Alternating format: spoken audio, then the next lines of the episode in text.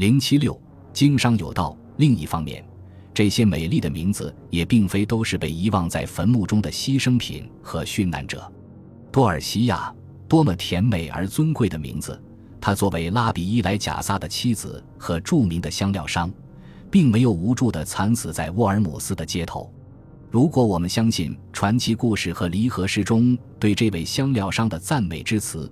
那么多尔西亚后来一直在为救助他幸存的家人而战斗。她的女儿贝莱特和汉娜已经死了，但她的儿子和丈夫虽然伤势沉重，却依然活着。多尔西亚从那些吃惊的抢劫者面前冲了出去，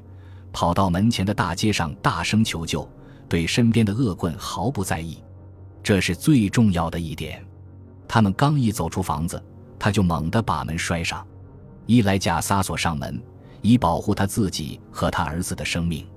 由于抢劫者一无所获。于是把满腔怒火发泄到多尔西亚身上。有时，伊莱贾撒会收起自己的悲伤，幽默地赞美这位屠刀下的女人为尊贵的女人。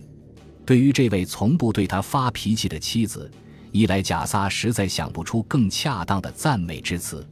但是，他所描绘的夫人肖像，并不只是他那虔诚的豪华门廊的一块门店，而是完全相反。多尔西亚可以说做了一个宗教同胞和本分的伴侣应该做的一切，给丈夫的一大帮学生做饭，制作安息日用的蜡烛等等，还有很多。他很可能是特鲁瓦的拉什所崇拜的那种多才多艺的人。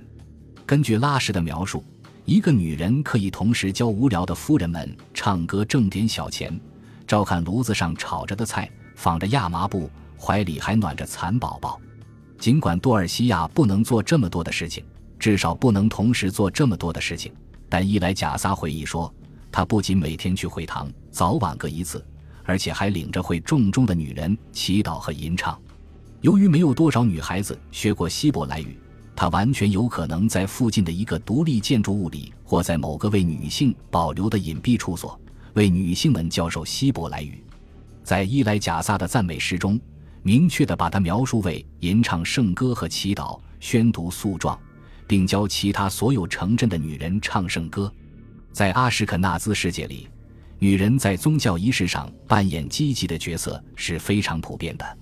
直到十四世纪开始掀起一股反对的浪潮，才使得这一犹太传统未能维持下来。在沃尔姆斯，也有一个活跃于世纪的名叫乌兰尼亚的犹太女人。她的墓碑告诉我们，作为一个领唱人的女儿，她继承了父亲从事的亚伯拉罕的职业，成为一名领导人。正因为如此，拉比伊莱贾撒和其他一些人才认为，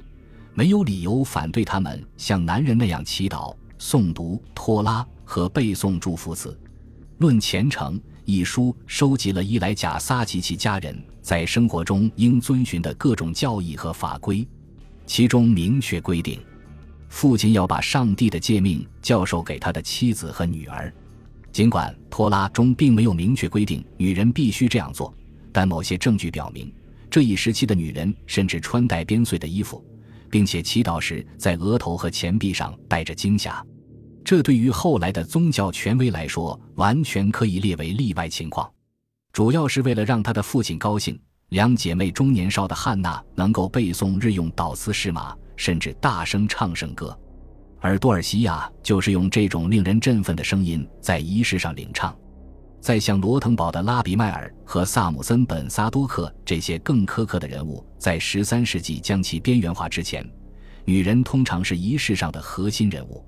尽管大多数的拉比教义对此持反对态度，并且时至近代也错误地认为，女人尤其是母亲应该被排斥在他们的男婴的割礼仪式之外。但留存下来的大量证据表明，至少在十三世纪末叶之前，在阿什肯纳兹世界中情形并非如此。在男婴出生后第八天要行割礼，在当天早上举行的一个小型家庭庆祝仪式上，女人们一直是核心人物。母亲还要喝红酒，表示她已经从分娩的痛苦中康复。说到底，摩西的妻子希波拉才是第一个为儿子割包皮的人。到中世纪后期，一场使割礼盟约仪式全部男性化的运动，最终将女人的角色边缘化。她只能抱着自己包裹的非常漂亮的男婴，穿过街道，走向举行歌礼的会堂。在会堂门前，她要把男婴递给抱婴人，而在歌礼进行过程中，抱婴人要把男婴一直放在他的膝盖上。但是，萨姆森·本·萨多克和拉比亚戈·布莫伊林都曾明确表示，他们是在为形成一种广泛接受的习俗而斗争。以确保母亲在会堂外和会堂内举行的割礼仪式上都能扮演一个核心的角色，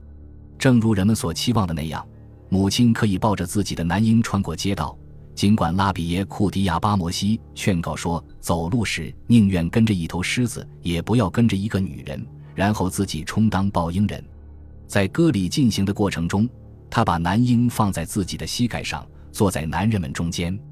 正是这种男女混坐的方式，惹得像被称为“九宫格披巾”的拉比西门本萨马哈杜兰这些德高望重的拉比非常恼怒。他们生怕女人和男人一起行走，他们害怕割礼执行人在割包皮过程中向坐着的女人俯下身时，男人的心中会产生某种淫邪的念头。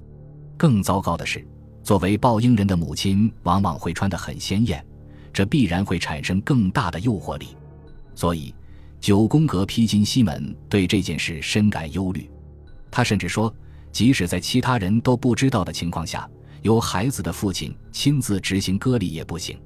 如果虔诚的犹太人看见一个女人把男婴放在他的膝盖上，他们应该马上离开会堂。多尔西亚或许没有担当抱婴人的福气，但是该做的他都做了。他把一卷卷宗教典籍捆好，为至少四十片写有律法的羊皮纸甚至捆绳都一件件地缝上边穗，绣上花，为死去的女儿们洗净身体，然后把她们安放在干净的礼尸布上。女人在阿什肯纳兹的基督徒社会里还是很扎眼的，她们不戴面纱，可以自由出行，而不是被限制在任何形式的格斗中。她们甚至还可以到法庭上为自己辩护。尽管发生了很多家庭纠纷，尤其是对丈夫死后他们是否要求归还嫁妆这个问题争议颇多，但总体来说，他们的社会地位还是比较正常的。他们可以拥有自己的动产和不动产，并且虽然通常在律法上和实践中禁止雇工，但许多富有的犹太女人还是雇佣非犹太女仆为自己的孩子请基督徒奶妈，有时是全日制的，有时是小时工。某些犹太女人本身就是接生婆和医师，她们被称为聪明的女人。还有一些犹太女人当上了媒婆，因为在女人比男人寿命长并且离婚率居高不下的背景下，这是一个非常热门的职业。虽然她们大多在童年时期就已经订婚，但拉比们，尤其是前进派犹太人，却坚持认为，尽管孩子在这类事件上应该尊重他们父母的决定。但他们也不应被迫与不般配的人结婚，或在已经证明双方不合适的情况下维持一桩婚姻。对于美因兹的拉比格顺本由大在《流亡之光》一书中制定的新规则，多尔西亚这一代人及其以后的几代人可以说是第一批受益者。他最激进的观点是禁止一夫多妻。时至今日，这一规定在瑟法迪穆斯林世界中仍然有效。出于同样的原因，密室纳和塔木德中记述的有关夫妻之间肉体和精神都要结合在一起的严格规定得到了认真执行。例如，禁止丈夫鞭打或伤害妻子，或违背其意愿强迫她过性生活。拉比们认为，这样的家庭暴力行为无异于把她看成是妓女，正如要求女人在性生活中要取悦自己的丈夫一样。反过来讲，男人取悦自己的女人，同样也是一种神圣的义务。除了丈夫不得把精液建设在妻子的身体外面之外，对于夫妻双方的性交习惯和体位，并没有任何禁忌。但同时要求丈夫要尽可能的取悦和满足妻子，因为他沐浴神的光辉的唯一途径就是让她快乐。那么，对于一个丈夫来说，与妻子在他精心为两个人铺好的床上共享床子之欢是义不容辞的。正如一部犹太生活典籍中提到的，即使他把一个贵重的亚麻镶边的金床换成一块紧紧盖着稻草的石头，丈夫也不应该抱怨。对他来说，躺在他的身边是一种义务，更是一种幸福。关于性生活的次数和时间也有明确的规定，一星期两次是最理想的，尤其星期五晚上是最佳时间。如果丈夫和妻子在性生活方面互相感到不满意，他们就有充分的理由选择离婚，但要首先取得妻子的同意。与伊斯兰世界里不得违背其意志休妻的传统不同的是，如果一个丈夫如此令人厌恶，以至于妻子不愿意再和他继续过下去。他就应该与他离婚，所以尽管对女人行经期间和分娩之后的洁净仪式做了形形色色严格的规定，